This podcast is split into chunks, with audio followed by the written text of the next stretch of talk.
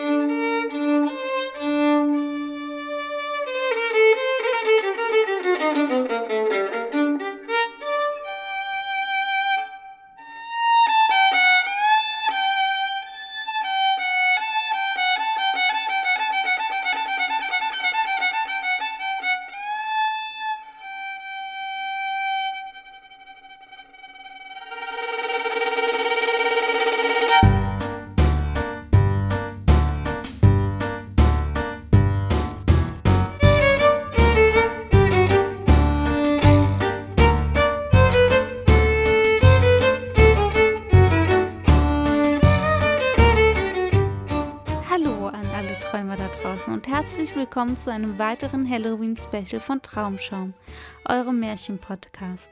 In dieser Folge verabschieden wir uns leider von Halloween und stimmen ein in die träge Winterzeit und in die dunkle Winterzeit. Und damit ihr für das Märchen jetzt alle ein wenig in Stimmung kommt, könnt ihr gerne eure Augen schließen, sofern ihr kein Auto fährt, und einmal lauschen. Stellt euch vor, ihr sitzt in eurem samtroten Ohrensessel am Kamin. Das Feuer habt ihr gerade erst angemacht, es prasselt vor sich hin und ihr hört, wie die Holzscheite langsam knacken und wie kleine Funken aus dem Kamin herausspringen.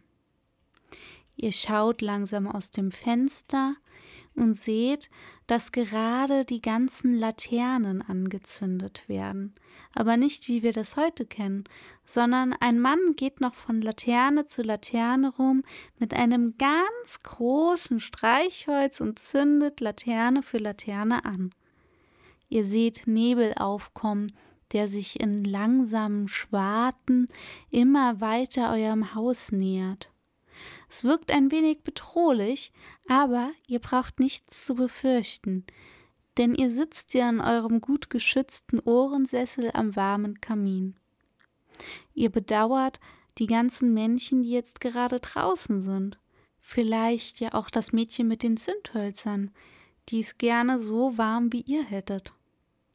Ihr denkt an die schwere Zeit, ihr denkt aber auch daran, dass bald Weihnachten kommen wird.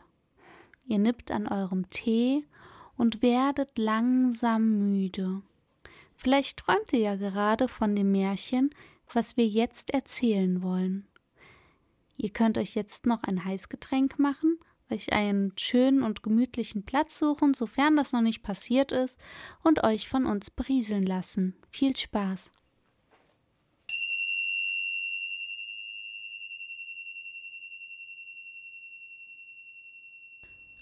Wirf dich weg. Ein Gedicht von Christian Morgenstern 1871 bis 1914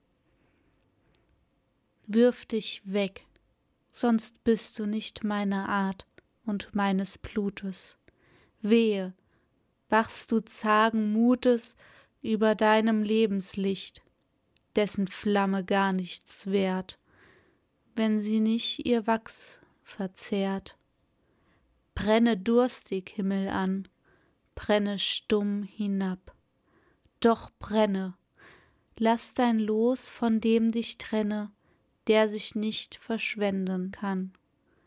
Lass ihm seine Angst und Not, du verstehe nur den Tod.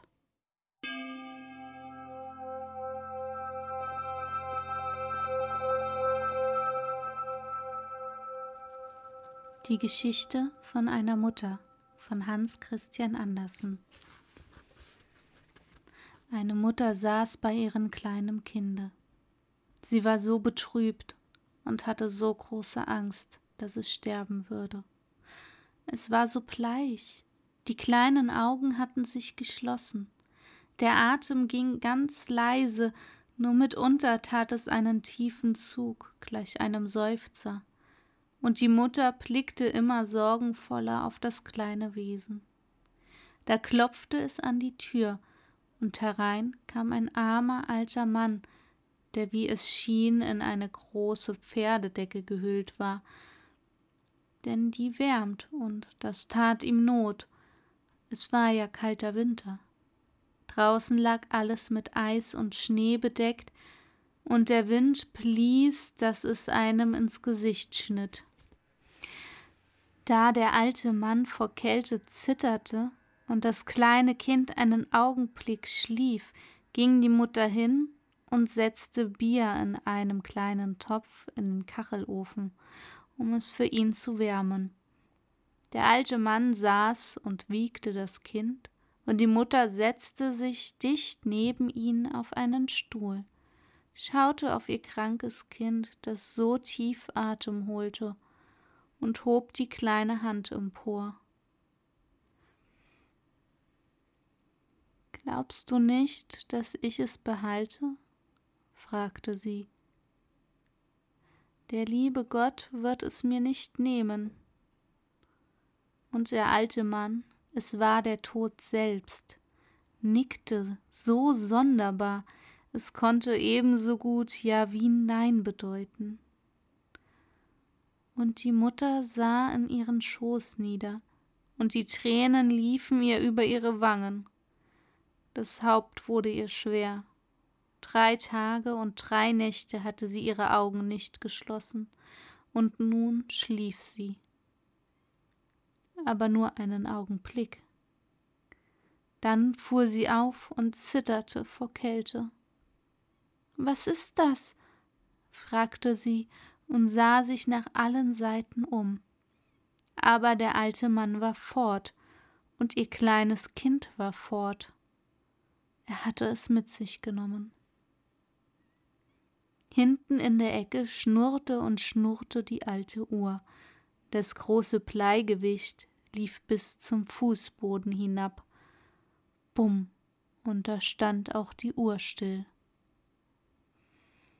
aber die arme Mutter lief zum Hause hinaus und rief nach ihrem Kinde. Draußen, mitten im Schnee, saß eine Frau in langen schwarzen Kleidern und sprach Der Tod ist in deiner Stube gewesen, ich sah ihn mit deinem kleinen Kind davoneilen. Er geht schneller als der Wind, er bringt niemals zurück, was er genommen hat. Sage mir nur, welchen Weg er gegangen ist, sagte die Mutter. Sag mir den Weg, dann werde ich ihn finden. Ich weiß ihn, sagte die Frau in den schwarzen Kleidern. Aber ehe ich ihn dir sage, musst du mir erst alle die Lieder singen, die du deinem Kinde vorgesungen hast. Ich liebe sie. Ich habe sie schon früher gehört. Ich bin die Nacht und sah deine Tränen, als du sie sangst.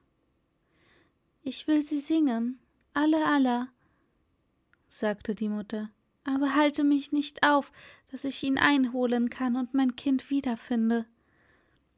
Aber die Nacht saß stumm und still. Da rang die Mutter ihre Hände und sang und weinte, und es waren viele Lieder, aber noch mehr Tränen. Und dann sagte die Nacht Geh nach rechts in den dunklen Tannenwald, dorthin sah ich den Tod mit deinem kleinen Kinde den Weg nehmen. Tief im Walde kreuzten sich die Wege, und sie wussten nicht, wo entlang sie gehen sollte. Da stand ein Dornenbusch, der hatte weder Blätter noch Blüten. Es war ja auch kalte Winterszeit, und Eiszapfen hingen an den Zweigen. Hast du nicht den Tod mit meinem kleinen Kinde vorbeigehen sehen?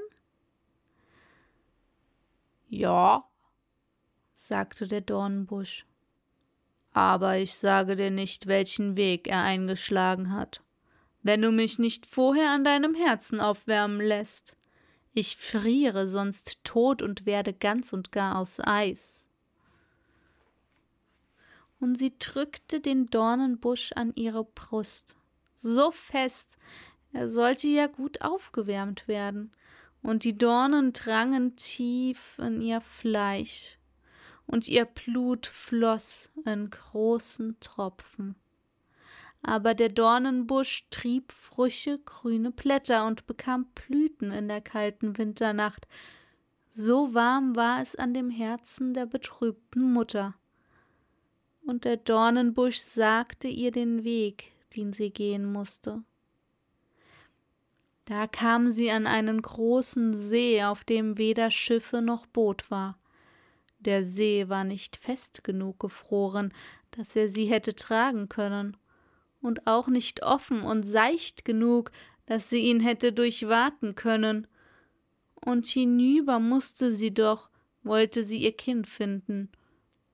Da legte sie sich nieder, um den See auszutrinken.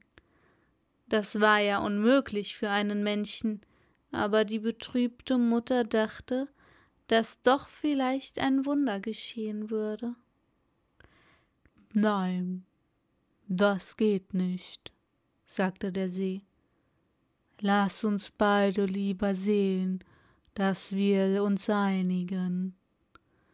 Ich liebe es, Perlen zu sammeln und deine Augen sind die zwei klarsten, die ich je gesehen habe. Willst du sie für mich ausweinen? Dann will ich dich zu dem großen Treibhaus hinübertragen, wo der Tod wohnt und Blumen und Bäume pflegt.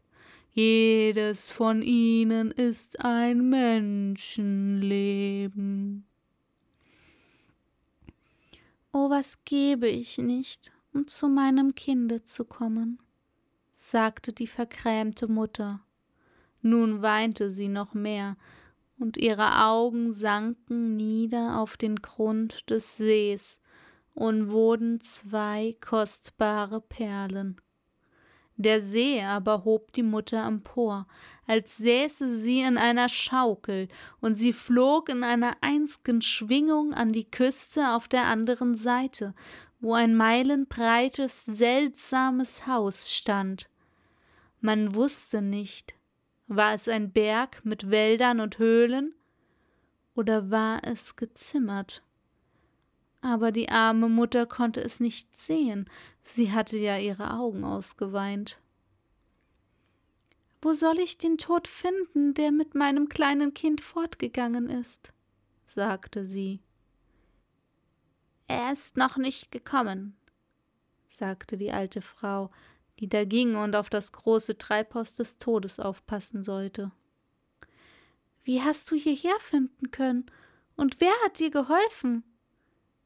Der liebe Gott hat mir geholfen, sagte sie. Er ist barmherzig. Das wirst auch du sein. Wo soll ich den Tod finden, der mit meinem kleinen Kinde fortgegangen ist? sagte sie. Er ist noch nicht gekommen, sagte die alte Frau, die da ging und auf das große Treibhaus des Todes aufpassen sollte. Wie hast du hierher finden können? Und wer hat dir geholfen? Der liebe Gott hat mir geholfen, sagte sie. Er ist barmherzig, und das wirst du auch sein. Wo kann ich mein kleines Kind finden? Ja, ich kenne es nicht, sagte die Frau. Und du kannst ja nicht sehen. Viele Blumen und Bäume sind heute Nacht verwelkt. Der Tod wird gleich kommen und sie umpflanzen. Du weißt wohl, dass jeder Mensch seines Lebensbaum hat, oder? Seine Blume? Je nachdem er nun beschaffen ist. Sie sehen aus wie andere Gewächse, aber sie haben kein Herz. Sie haben keine Herzen, die schlagen. Kinderherzen können auch schlagen. Horsche danach. Vielleicht kannst du den Herzschlag deines Kindes erkennen. Aber was gibst du mir? Was gibst du mir, wenn ich dir sage, was du noch mehr tun musst? Ich habe nichts mehr zum Geben, sagte die betrübte Mutter, aber ich will für dich bis ans Ende der Welt gehen. Ja, da habe ich nichts zu suchen, sagte die Frau. Aber du kannst mir dein langes schwarzes Haar geben. Du weißt wohl selbst, dass es schön ist und mir gefällt. Du sollst mein weißes dafür haben. Das ist doch immerhin etwas. Verlangst du nicht mehr? sagte sie. Das gebe ich dir mit Freuden. Und sie gab ihr schönes Haar und bekam das Schneeweiße der Alten dafür. Dann gingen sie in das große Treibhaus des Todes hinein, wo Blumen und Bäume wunderbar durcheinander wuchsen. Da standen feine Hyazinthen und Glasglocken, und es standen baumstarke Pfingstrosen da. Es wuchsen Wasserpflanzen dort, einige ganz frisch, andere halb krank. Wasserschlangen legten sich darauf, und schwarze Krebse kniffen sich im Stiele fest. Da standen herrliche Palmenbäume, Eichen und Platanen. Da stand Petersilie und blühender Thymian. Jeder Baum und jede Blume hatte ihren Namen. Jedes von ihnen war ja ein Menschenleben. Die Menschen lebten noch einer in China, einer in Grönland, überall auf der Welt. Da gab es große Bäume in kleinen Töpfen, so dass sie ganz zusammengepresst und nahe daran waren, den Topf zu zersprengen. An manchen Stellen gab es auch kleine, schwache Blümchen in fetter Erde, mit Moos ringsherum und gehegt und gepflegt. Die betrübte Mutter beugte sich über alle die kleinsten Pflanzen und horchte auf jeden Schlag ihres Menschenherzens, und unter Millionen erkannte sie den ihres Kindes. Das ist es, rief sie, und da, das ist es, rief sie und streckte ihre Hand über einen kleinen blauen Krokus aus, der ganz krank nach der einen Seite hing. Rühre die Blume nicht an, sagte die alte Frau, aber stelle dich hierher, und wenn dann der Tod kommt, den ich jeden Augenblick erwarte, so lass ihn die Pflanze nicht herausreißen, drohe ihm, dass du es mit den anderen Pflanzen ebenso machen würdest, dann wird er bange. Denn er muss dem liebsten Gott dafür Rechenschaft ablegen. Keiner darf herausgerissen werden ohne seine Erlaubnis. Mit einem Male sauste es eiskalt durch den Saal, und die blinde Mutter merkte, dass es der Tod war, der kam.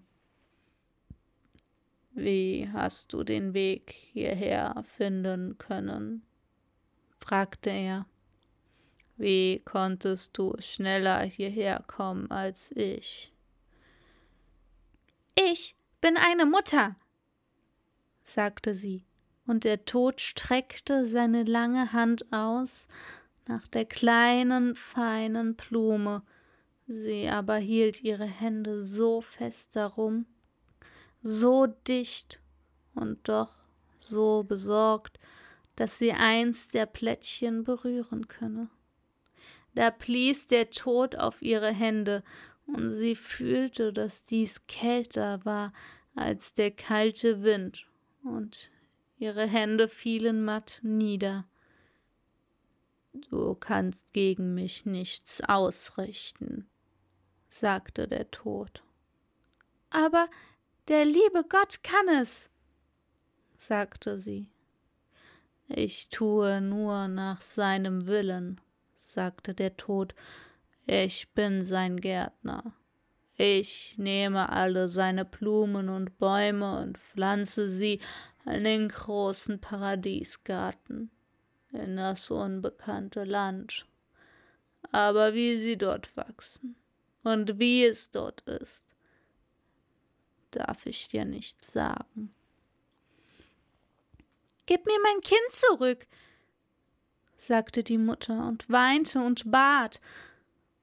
Einem Male griff sie mit beiden Händen nach zwei anderen schönen Blumen und rief dem Tod zu Ich reiße alle deine Blumen aus, denn ich bin in Verzweiflung. Rühre sie nicht an, sagte der Tod. Du sagst, dass du so unglücklich bist. Und nun willst du eine andere Mutter ebenso unglücklich machen? Eine andere Mutter, sagte die arme Frau und ließ beide Blumen fahren. Da hast du deine Augen, sagte der Tod. Ich habe sie aus dem See gefischt. Sie leuchten so hell. Ich wusste nicht, dass es deine waren. Nimm sie wieder. Sie sind jetzt klarer als früher. Sieh dann hinab in den tiefen Brunnen. Ja, daneben. Ich werde dir die Namen der beiden Blumen sagen, die du ausreißen wolltest und du wirst ihre ganze Zukunft sehen. Ihr ganzes Menschenleben wirst du sehen, was du zerstören und vernichten wolltest. Und sie sah in den Brunnen hinab. Es war eine Glückseligkeit darin zu sehen, wie das eine Kind ein Segen für die ganze Welt wurde. Und es war zu sehen, wie viel Glück und Freude es rings um sich verbreitete. Und sie sah des anderen Leben, und es war voller Sorge und Not, voller Kummer und Elend. Beides ist Gottes Wille, sagte der Tod. Welches von ihnen ist die Blume des Unglücks und welches die des Segens? fragte sie. Das sage ich dir nicht, sprach der Tod, aber das sollst du von mir erfahren, dass die eine Blume, die deines eigenen Kindes war, es war deines Kindes Schicksal, was du sahst deines eigenen Kindes Zukunft. Da schrie die Mutter vor Schrecken auf. Welches von ihnen war mein Kind? Sage mir das, rette das Unschuldige, rette mein Kind vor dem Elend, trage es lieber fort, trage es zu Gottes Reich. Vergiss meine Tränen, vergiss mein Bitten und alles, was ich gesagt oder getan habe. Ich verstehe dich nicht, sagte der Tod. Willst du dein Kind zurückhaben? Oder soll ich mit ihm dorthin gehen, wovon niemand weiß? Da rang die Mutter ihre Hände, fiel auf ihre Knie und bat den lieben Gott, Erhöre mich nicht, wenn ich gegen deinen Willen bitte, der der Beste ist. Erhöre mich nicht, erhöre mich nicht. Und sie neigte ihr Haupt auf ihre Brust. Der Tod aber ging mit ihrem Kinde in das unbekannte Land.